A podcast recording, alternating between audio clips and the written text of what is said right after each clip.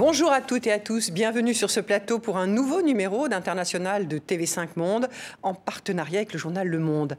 Elle est un peu comme une sentinelle, une vigie depuis plus de 60 ans. Amnesty International alerte enquête, établit des rapports pour dénoncer les atteintes aux droits humains partout dans le monde. Prix Nobel de la paix en 1977. La tâche est immense pour l'ONG tant l'ordre mondial semble aujourd'hui particulièrement bouleversé. On l'a vu ces dernières semaines encore avec le déclenchement de la guerre en Europe, l'invasion de l'Ukraine par la Russie et ses conséquences pour les civils. Alors, comment procède Amnesty International pour rassembler des preuves sur les terrains de conflit, que ce soit en Europe ou ailleurs sur la planète Et au-delà des guerres, quel regard Amnesty International porte-t-elle sur l'évolution des droits humains et la marche du monde? Sa secrétaire générale, Agnès Calamar, est notre invitée. Mais avant de la retrouver, je vous propose d'écouter une femme, aujourd'hui vice-présidente des États-Unis, Kamala Harris. Elle répondait à une interview à l'université de Howard où elle a fait ses études. Une université surnommée la Harvard Noire. On l'écoute.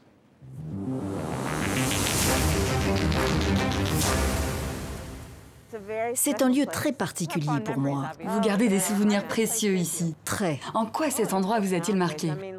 Il m'a profondément marqué. Nous étions tout à l'heure dans la salle où écrivait Toni Morrison. C'est tout un héritage qui a beaucoup compté pour la personne que je suis devenue. Bonjour Agnès Calamar. Bonjour. Merci d'avoir accepté de répondre à nos questions et à celles du Monde, partenaire de cette émission. Le Monde représenté aujourd'hui par Benjamin Barthes. Alors cette université, celle de Kamara Harris, Toni euh, Morrison, première afro-américaine à recevoir le prix Nobel de littérature, c'était en 1993. Cette université, c'est aussi la vôtre. Oui, en effet. Alors, comment vous vous êtes euh, retrouvée à Howard et euh, pourquoi? C'est votre choix. Vous veniez de finir vos, études à Sciences Po. à Sciences Po Grenoble. Sciences Po Grenoble. Vous étiez toute jeune. Voilà. J'ai décidé de partir pour un an, d'échange avec une université américaine. À l'époque, je venais de terminer un travail sur la République centrafricaine. J'avais fait mon, ma, ma, thèse euh, sur ce pays-là. Je m'étais beaucoup intéressée aux questions de colonialisme, post-colonialisme. Et euh, quand j'ai eu à choisir mon université aux États-Unis, je me suis dit, non, je ne veux pas quelque chose que tout le monde aurait pu faire, et je veux continuer à, à faire quelque chose de plus introspectif peut-être, de faire une recherche plus personnelle. Et, euh, en plus, je m'intéressais beaucoup à l'Afrique et Howard, euh, c'est quand même l'université qui a une, très bonne euh, réputation pour ses études africaines. Les plus grands penseurs africains se sont retrouvés à Howard et antillais. Et pour moi, c'est un choix qui s'est imposé. C'est un choix très personnel, un choix qui m'a permis de faire de faire une, une d'amener mes réflexions, des réflexions beaucoup plus poussées sur euh, sur le racisme, sur les privilèges. Vous étiez quelques très peu, oui, oui, très peu de blancs dans cette université. On était une poignée de blancs, une, dizaine de blancs sur environ 16 000 euh, étudiants noirs américains ou africains ou antillais. Il faut comprendre que Howard, comme Kamala le Harris en, parlait, c'est l'endroit où les, jeunes noirs américains vont après avoir passé la plupart d'entre eux euh, euh, les, les, 18 premières années de leur vie dans un univers culturel blanc. Parce que les États-Unis, même à l'heure actuelle, c'est quand même un pays qui est très, euh, très cloisonné, je dirais. Donc c'est presque un rite de passage, je dirais, Howard. Et c'est comme ça d'ailleurs que beaucoup le décrivaient à l'époque quand moi j'y étais. Donc mon approche personnelle était très différente, de toute évidence. Mais c'était c'est un, des moments, j'y suis restée resté deux ans et demi, euh, l'un un des moments les plus importants. C'est ce qui m'a formé personnellement et qui, m'a, qui a fait qui je suis. Donc est-ce, qu'on peut dire que, comme euh, Kamala Harris, vous vous sentez dépositaire d'une certaine façon d'un, héritage, de l'héritage Howard? Non, je n'irai, pas jusque-là. Moi, je suis très humble par rapport à mon expérience. C'est tout à fait personnel. Howard, c'est euh, c'est un, moment de conscience collective pour les Noirs américains auquel je, peux en être témoin, mais je ne peux pas suggérer que j'y participe de façon active. les questions euh, de couleur de peau, de race, sont des questions fondamentales et il faut, il faut rester humble dans ce que nous, Blancs, pouvons faire et ce que nous pouvons, les témoignages que nous pouvons apporter. Donc, c'est un héritage personnel, mais je ne dirais pas que, euh, je fais partie d'un héritage collectif de Howard. Mais euh, je suis très attachée à cette université, j'adore y retourner, j'ai conservé beaucoup d'amis, et comme je vous l'ai dit, c'est un, aspect fondamental de qui je suis devenue. Alors avant de poursuivre cet entretien, Agnès Calamar, je vous propose de revenir sur votre itinéraire, justement, avec ce focus. Il est signé Oumi Diallo et Rodolphe Clémenteau.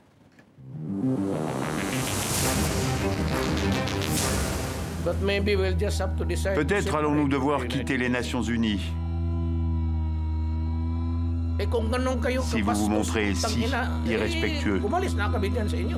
Derrière ces mots du président philippin Rodrigo Duterte, c'est vous, Agnès Calamar, qui êtes ciblée et qu'il promet même de gifler. Rapporteur spécial de l'ONU sur les exécutions extrajudiciaires, sommaires ou arbitraires, vous dénoncez à ce moment la guerre sanglante qu'il mène contre les trafiquants de drogue. De l'assassinat au Mali des reporters français Claude Verlon et Ghislaine Dupont à la frappe meurtrière d'un drone américain contre le général iranien Qassem Soleimani, vos enquêtes dérangent. Malgré les menaces de viol et de mort, personne ne vous fait taire, pas même le prince héritier saoudien Mohamed Ben Salman, que vous accusez de l'assassinat du journaliste saoudien Jamal Khashoggi en 2018. Je tiens vraiment à insister sur le fait que la responsabilité de l'État saoudien est engagée dans cette exécution. L'État saoudien ne sera pas condamné, mais l'image du prince sévèrement écornée et votre travail salué par la presse intraitable enquêtrice, justicière, bête noire des autocrates. Le grand public découvre votre engagement, hérité de votre grand-père, Léon Saviou, ancien résistant, tué par les Allemands en 1944, et de votre mère, institutrice à Grenoble, où vous êtes né en 1965. À 20 ans, diplômé en sciences politiques, vous vous envolez pour les États-Unis où vous intégrez l'université Howard à Washington, le plus ancien campus afro-américain. Après un passage à l'université Columbia à New York comme enseignante, vous prenez la tête de l'ONG Amnesty International. Vous remettez alors votre premier rapport, bilan d'une année hors norme marquée par la pandémie. Aujourd'hui, vous affirmez que deux choix s'offrent aux citoyens.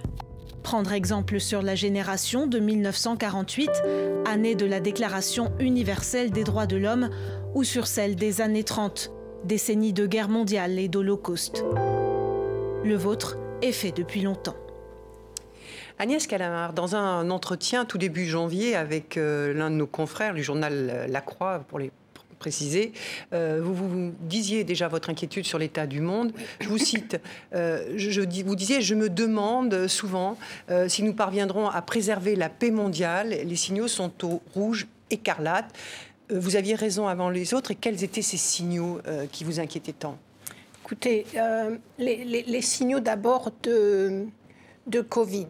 Bien sûr, on a parlé, on a parlé de, on a beaucoup parlé de Covid, mais ce qu'on n'a peut-être pas mis en avant, de façon euh, suffisante, c'est l'échec l'échec de gouvernance mondiale par rapport à Covid. C'est le fait que cette, pandémie a, était un reflet d'inégalités structurelles, systémiques au niveau des pays, puisque les, les premières victimes, c'était les personnes les plus défavorisées, et au niveau mondial, dans la mesure où il y a eu vraiment ceux qui ont eu accès au vaccin et ceux qui n'ont pas eu accès.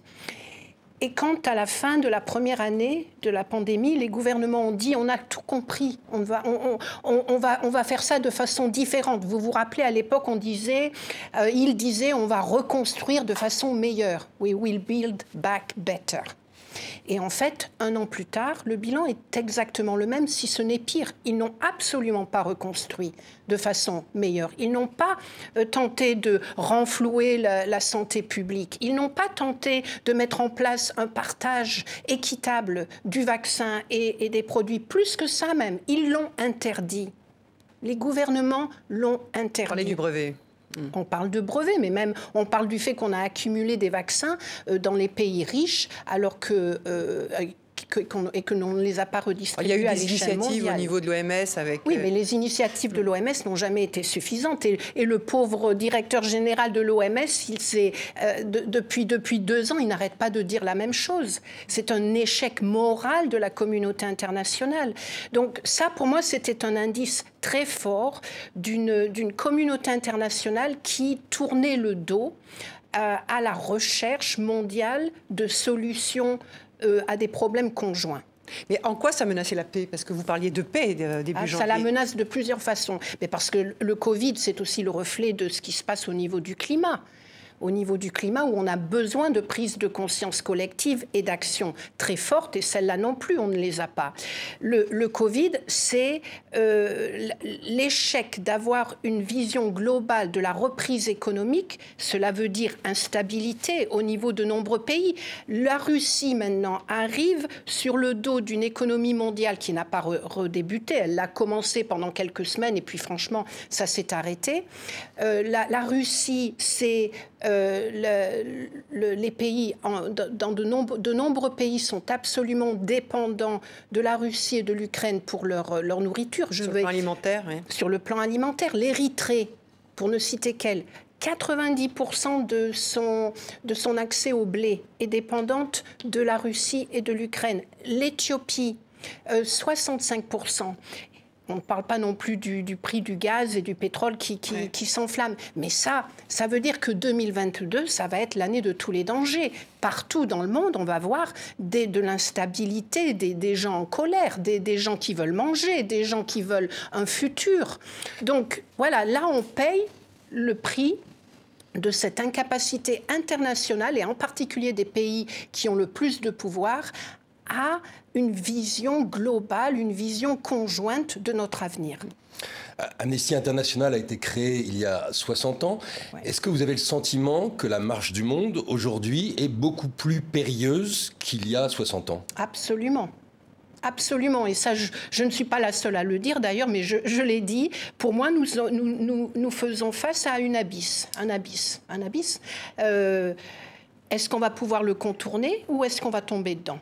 Mais tous les signaux sont, au rouge, que ce soit au niveau de, l'inégalité structurelle et systémique, que ce soit au niveau des famines qui ressurgissent, du fait que, les, la, guerre, des, guerres liées au, euh, à l'accès à la nourriture, euh, des, des, conflits liés au fait par exemple, on va peut-être parler du Mali, etc., tout l'ensemble du Sahel. Bien sûr, il y a des groupes, des groupes islamiques. Qu'est-ce qu'il y a d'autre? Il y a le fait que depuis depuis plusieurs années, les gens perdent l'accès à leurs terres. Il n'y a plus de terres où ils peuvent cultiver à cause du changement climatique. Il n'y a plus d'accès à l'eau. Ça, ce sont des, mais c'est des, c'est comme des brasiers, des brasiers non seulement qu'on n'essaye pas d'éteindre, mais qu'on allume un petit peu plus parce qu'on est, on est, on est incapable de gérer ces questions-là de façon globale et parce que franchement, l'appât du gain le profit semble être le moteur des prises de décision. Alors on parlera du, du, salaire un peu plus tard, euh, mais on va déjà aborder la question de, l'Ukraine. On l'a rappelé dans votre portrait, vous avez été rapporteuse spéciale des Nations Unies sur les exécutions euh, extrajudiciaires, sommaires et arbitraires. Je voudrais que nous regardions ensemble l'extrait d'un reportage. Il a été signé Arnaud Comte et il a été tourné à Boutcha, dans la banlieue de Kiev, mm. après le retrait de l'armée russe. Et nous, nous, avons eu des, images particulièrement euh, éprouvantes sur cette euh, ville. Attention, ces images peuvent choquer.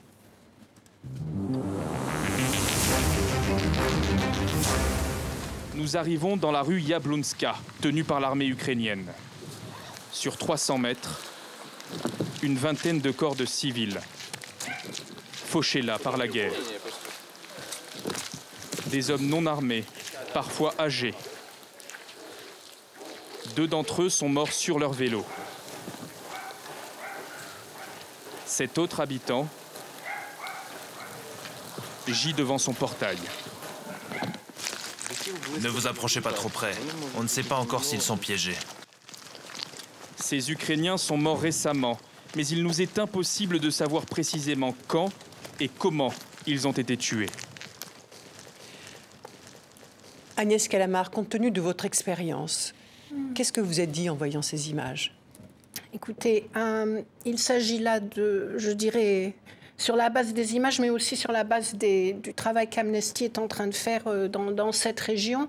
Euh, à Boucha même? Oui. Euh, il s'agit de d'exécution, d'exécution que techniquement on, décrit comme étant extrajudiciaire. Il s'agit de, il ne semblerait qu'il n'y ait aucun contexte qui pourrait justifier euh, c'est-à-dire des gens armés, une bataille, etc.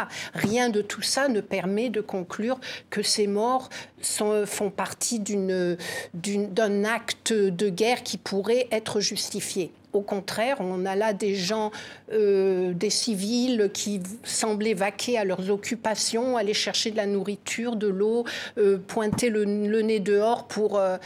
Euh, pour sortir un petit peu. Donc euh, il s'agit d'exécutions euh, extrajudiciaires très probables, de crimes de guerre. Par l'armée russe par l'armée russe, oui, ça, ça ne fait plus aucun doute, par l'armée russe qui viennent s'ajouter aux autres euh, exemples de, violations du droit international que Amnesty et d'autres euh, mettent en avant, qu'il s'agisse euh, du siège de, Mariupol, du fait que les, les, les, corridors humanitaires soient piégés, que les gens ne puissent pas s'échapper, des bombardements soit aveugles, soit euh, je dirais même délibéré d'infrastructures civiles. Il y a eu cette gare euh, euh, hier. Hein, Et hier, il y a eu cette gare. Donc là, de nouveau, on, on, ne comprend pas. Il n'y a pas de justification à attaquer une gare, à moins que cette gare soit une gare militaire. Mais ce n'était de toute évidence pas le cas. Et même s'il y avait quelques militaires qui étaient là, ça ne peut pas justifier le, cette attaque qui est absolument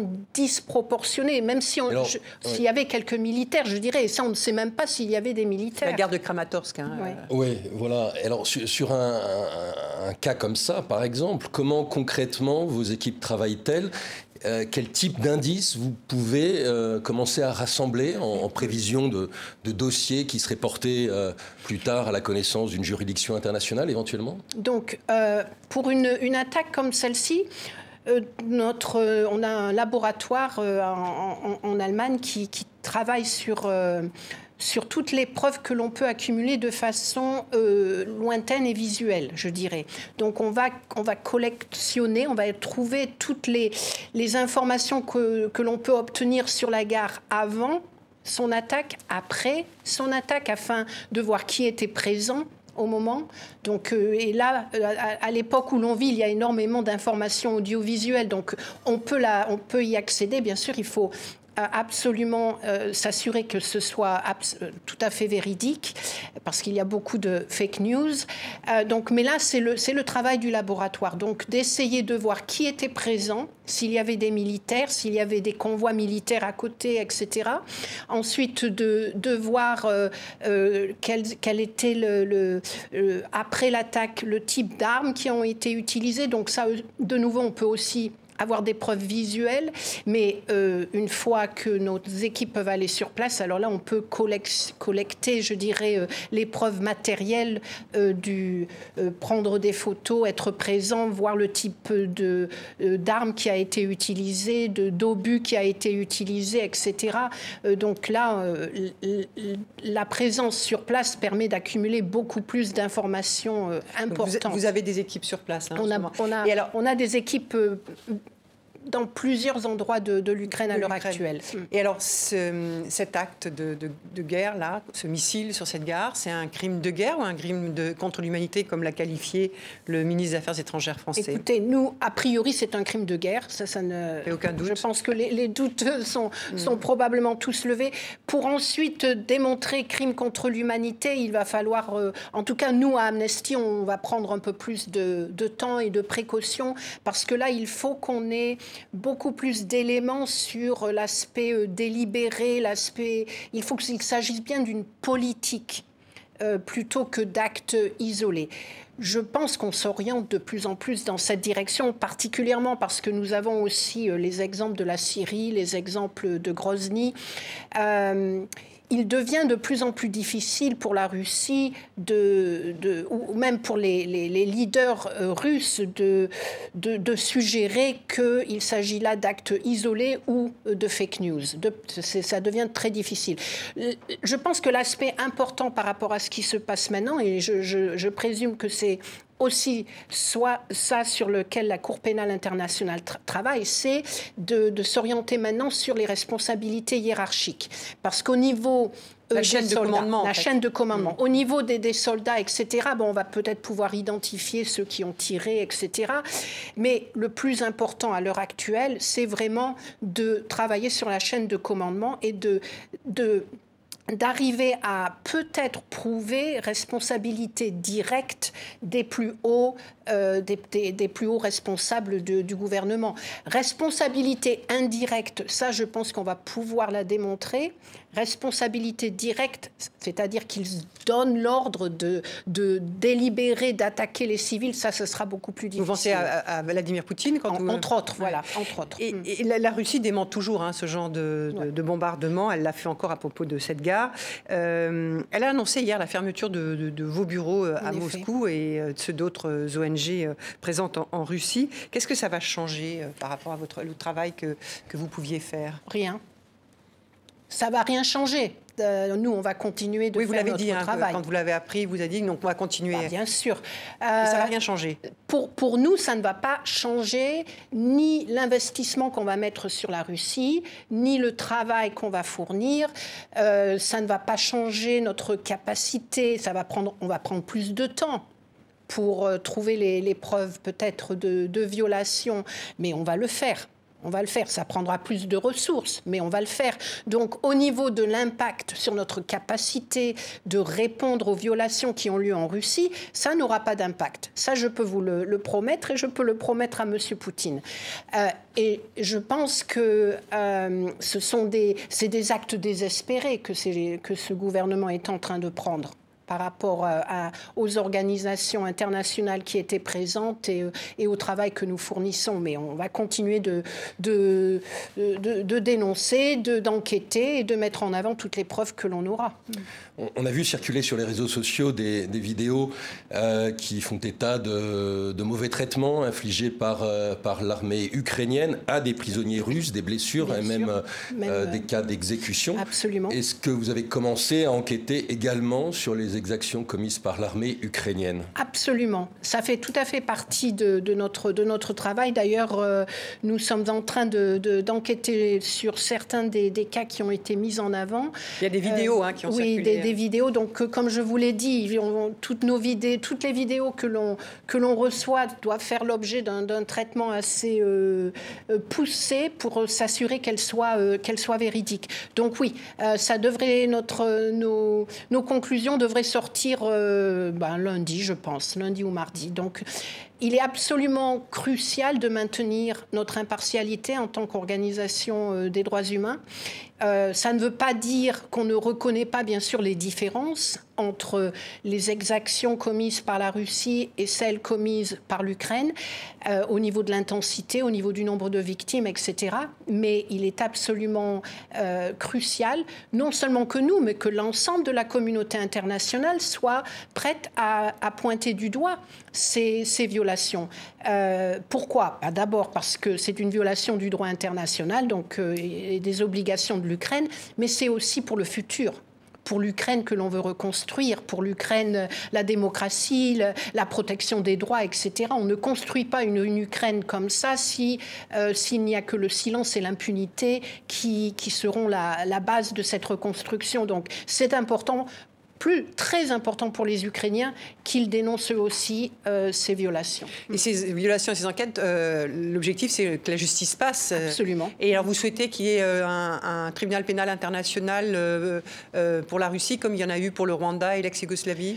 Pour l'instant, le tribunal pénal international est de toute façon impliqué et nous, on est tout à fait derrière lui. Donc, on, va, on, apporte tout notre. Vous alimentez. Euh, voilà, on va apporter tout, notre, tout notre soutien au, tribunal pénal international et au procureur qui a euh, entamé cette enquête. Tous les crimes commis sur le territoire ukrainien font partie de la juridiction du, euh, de, de, la CPI. Donc, ça tombe bien, même si la Russie n'a pas, n'a pas ratifié le, le statut de la Cour pénale dans la mesure où les crimes ont été commis sur le territoire ukrainien et que l'Ukraine fait partie euh, de la, ces pays, la Russie sera euh, directement impliquée. Donc, hmm. Je dirais que pour le moment, c'est notre meilleure chance de voir la justice euh, rendue.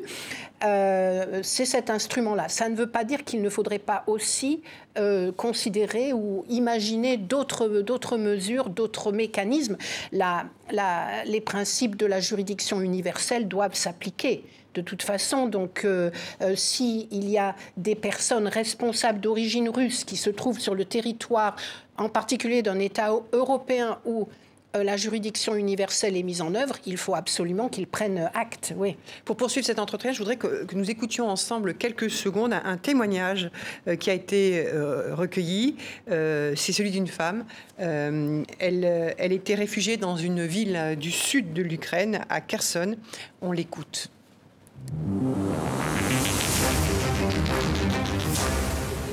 Ils sont entrés par la porte derrière moi.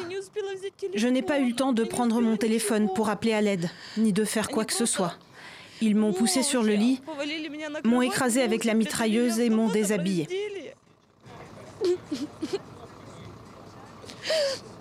Je suis sage-femme, je me suis administré les premiers soins moi-même. Le reste, je vais gérer une fois arrivé à destination. Je me sens vraiment dégueulasse. Je n'ai plus envie de vivre.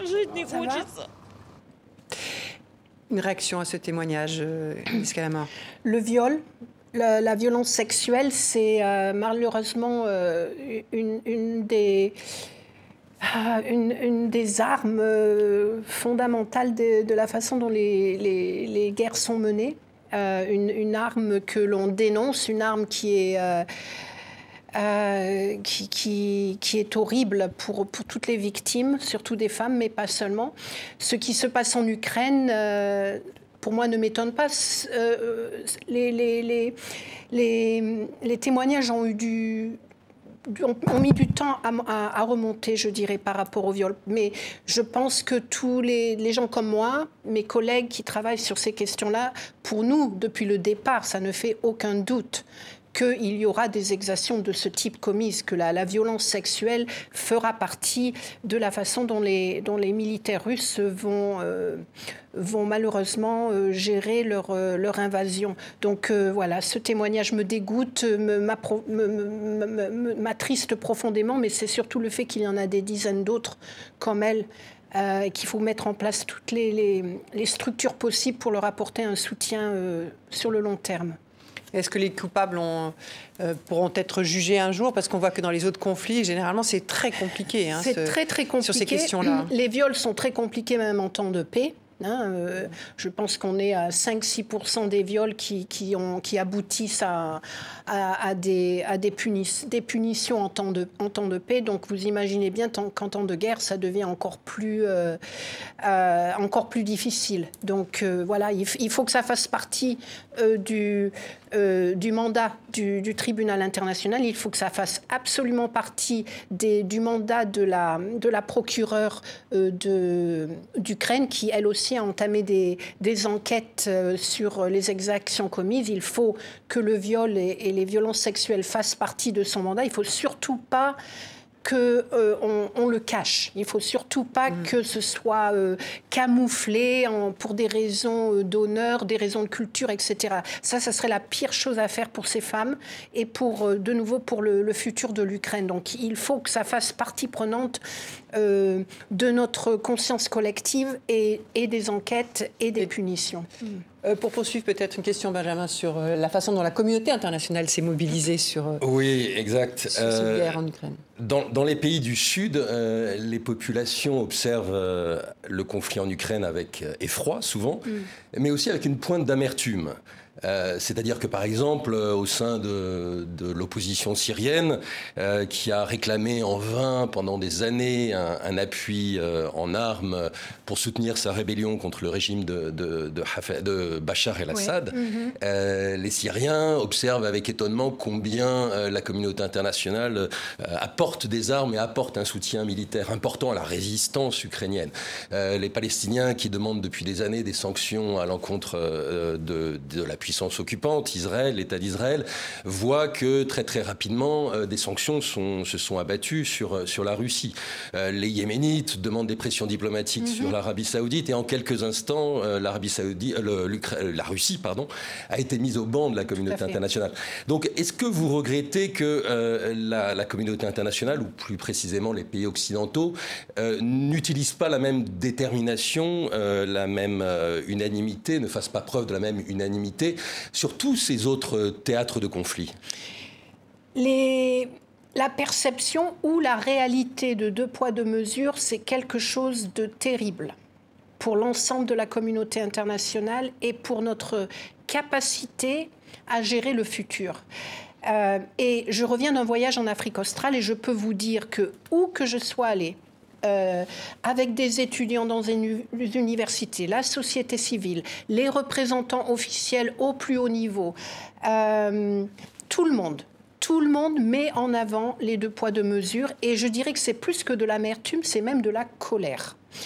Donc ça, c'est quelque chose qu'il faut que l'on gère correctement. Et à l'heure actuelle, je ne pense pas que ce soit géré. Pour vous donner un exemple, euh, le, Monsieur Blinken, donc le, ministre des Affaires étrangères, le secrétaire d'État aux Affaires étrangères américain, depuis donc depuis quelques semaines, il s'active pour créer une, une, une coalition.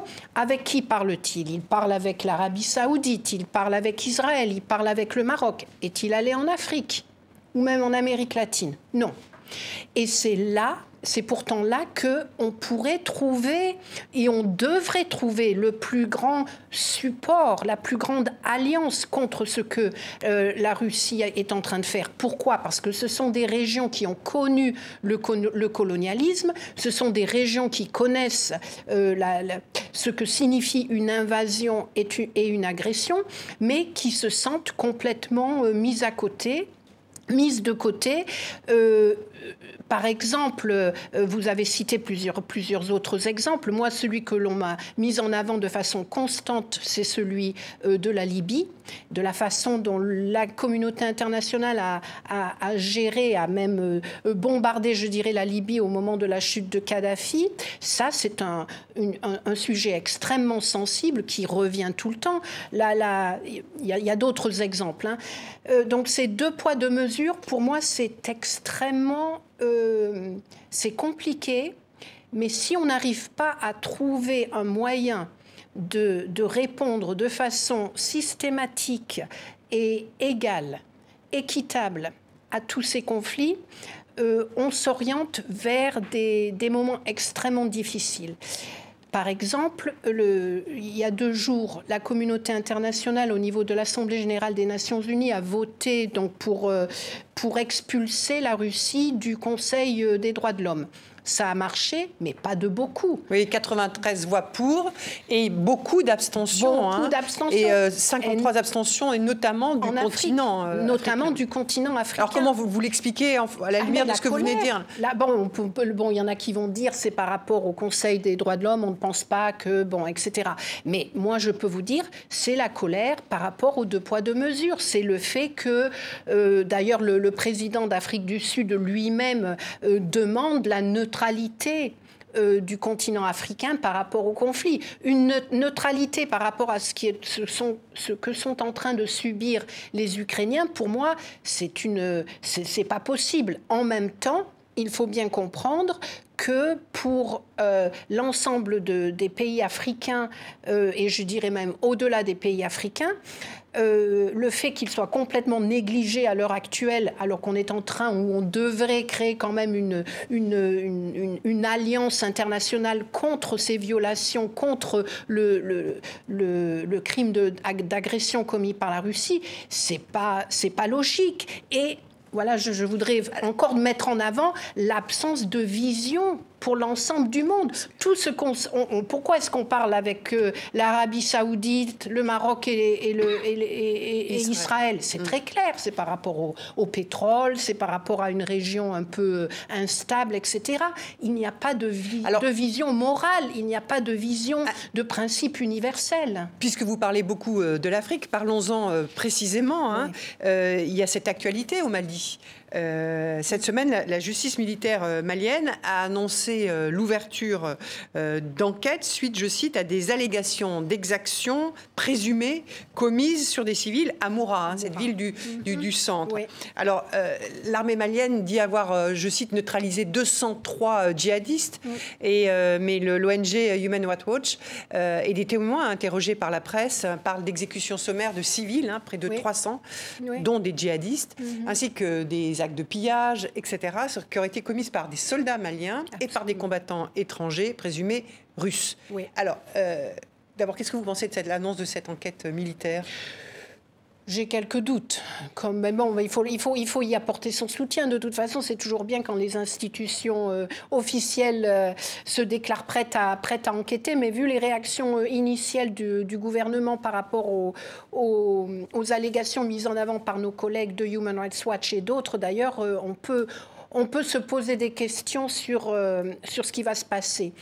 Il, mais euh, il ne fait par contre aucun doute, c'est pas que ce c'est le travail que fait par Human Rights Watch, la FIDH, Amnesty aussi, mais aussi les, journalistes du Monde et d'autres qui euh, ont enquêté et selon lesquels, euh, selon leur travail, plus au, moins 400 personnes auraient pu être exécutées. Il y a aussi pas mal de, de, cas de, torture qui ont été mis en avant. Et la participation des, des mercenaires de Wagner euh, parce que ces Russes voilà, fait, fait, très peu de doutes. Donc ça, ça, nous, ça nous ramène de nouveau euh, à la Russie et à l'Ukraine. À l'heure actuelle, il y aurait euh, les, les, mercenaires de Wagner ou, ou les militaires russes seraient présents dans 26 pays africains. Donc ils apporteraient un soutien militaire dans 26 pays africains, ce qui est quand même, euh, quand même très très important. Et euh, ces, informations, c'est une enquête de. Elles sont sourcées par qui? C'est 26, euh, la présence de Wagner dans 26 pays? Ça, ça, serait, c'est sourcé par, par des, enquêtes faites par des journalistes. Ce ne sont pas, ce ne sont pas des informations de d'Amnesty, mais plutôt, mais je pense qu'elles sont, elles sont véridiques. Donc, il y aurait des euh, des, relations euh, militaires ou des, des, des, euh, des, relations, oui, voilà, des présences de militaires russes ou des militaires de, de Wagner dans 20 pays africains.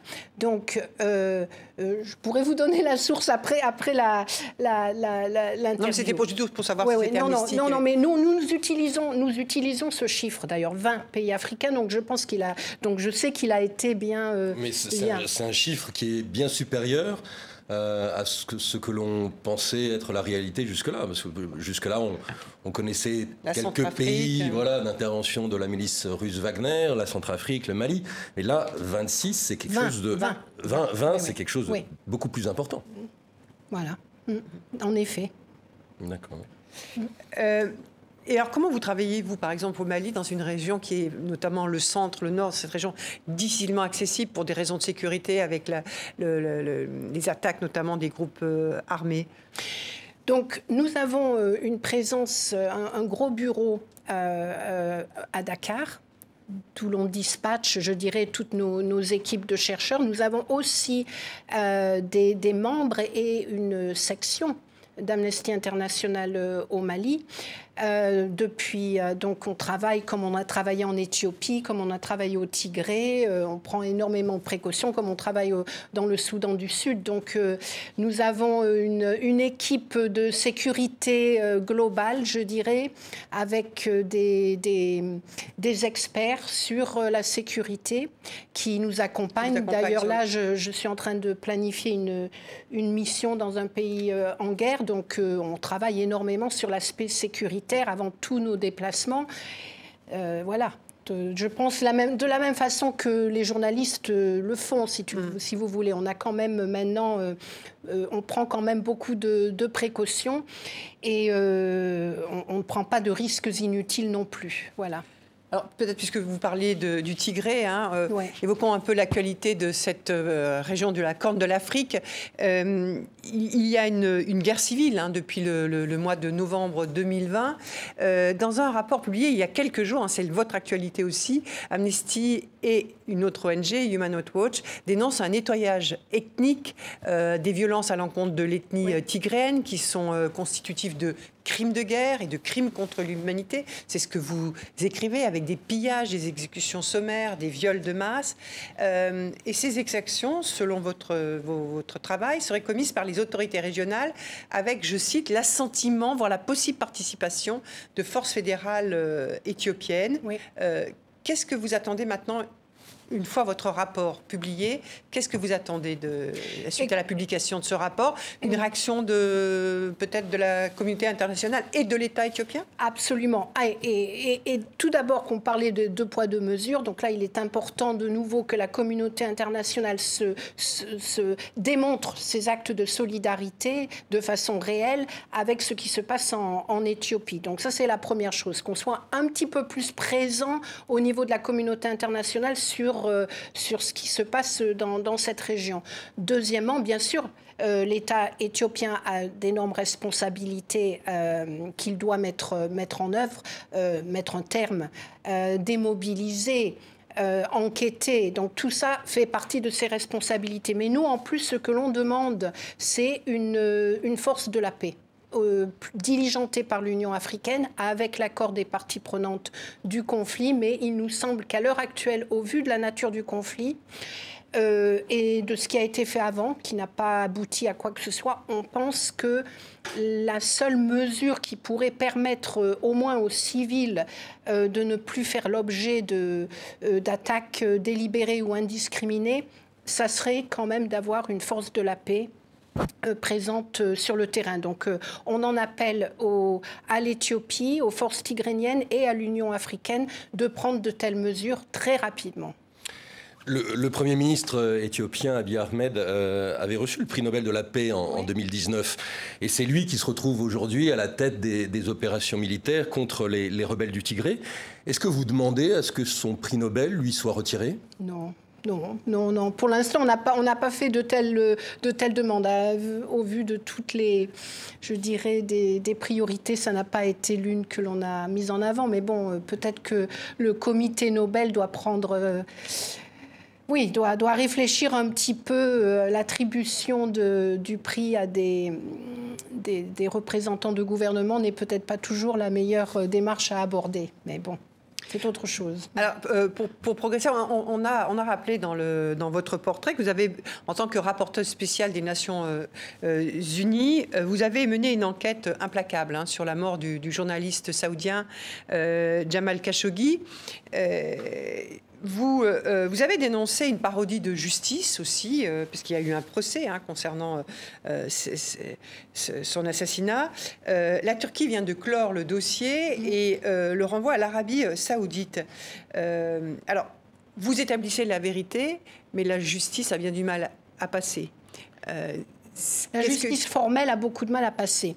Donc, j'avais quand même espéré que la Turquie serait plus courageuse que ça euh, dans le long terme.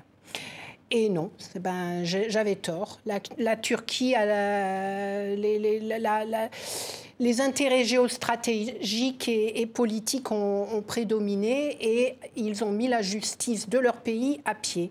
Le procureur turc, euh, s'il y a une personne qui sait bien que la justice ne sera pas rendue en Arabie saoudite, c'est lui. Parce que moi, je l'ai rencontré, on a eu beaucoup d'interviews. Euh, il sait très bien que euh, tout d'abord, l'Arabie saoudite a refusé de coopérer avec, euh, avec la, Turquie depuis le, départ, qu'ils ont envoyé une équipe de 18 personnes euh, pour nettoyer la, scène de crime, qu'ils n'ont pas apporté de, soutien ou n'ont jamais répondu aux demandes de, que, qui leur a été faites par le procureur. Donc il sait, il sait qu'il renvoie le, cas dans un, dans un pays où la justice ne pourra pas être rendue dans la mesure où c'est l'État d'Arabie saoudite qui est responsable au niveau du droit international pour le meurtre de, Jamal Khashoggi. Donc, euh, la justice d'Arabie saoudite est aussi euh, très peu indépendante. Euh, elle n'a aucune capacité à être indépendante. Donc voilà, c'est la fin de la justice formelle, mais pas tout à fait. Pas tout à fait, je dirais, parce que quand même aux États-Unis et en Allemagne, il y a encore deux cas. Donc, euh, aux États-Unis, euh, la fiancée de, Jamal, euh, Madame Singis, et une organisation Down ont porté plainte contre Mohamed Ben Salman, et le cas est encore le prince Mohamed Ben Salman. Le prince Mohamed Ben Salman, et le cas est encore devant devant les tribunaux.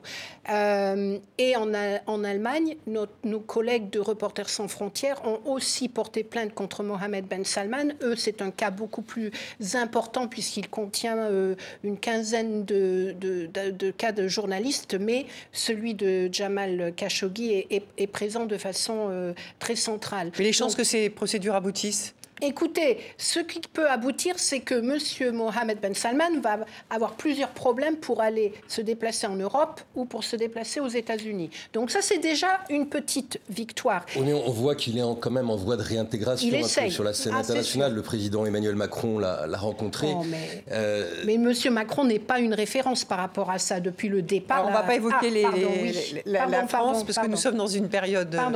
Euh, on, ne parlera pas de ça. Donc je dirais que euh, euh, plusieurs pays européens ou américains d'Amérique du Nord ne, sont pas vraiment une référence par rapport aux, relations qu'ils essayent de reconstruire avec, avec le, prince héritier Mohamed Ben Salman.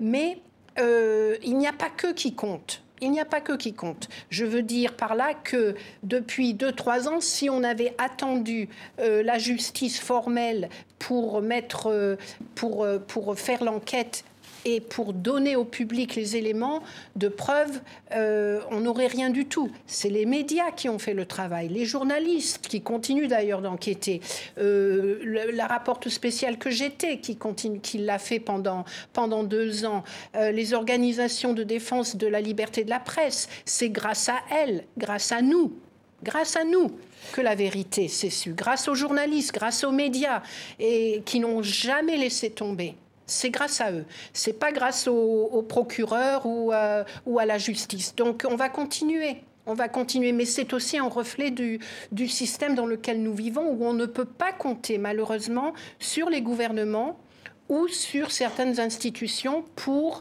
euh, nous, donner, nous apporter une vision euh, d'un autre futur. Donc euh, c'est aux forces vives de la société civile de se prendre en main et de créer cette vision et ce futur. Agnès Calamari, il nous reste quelques minutes. On va peut-être, euh, avec Benjamin, évoquer la situation au Proche-Orient.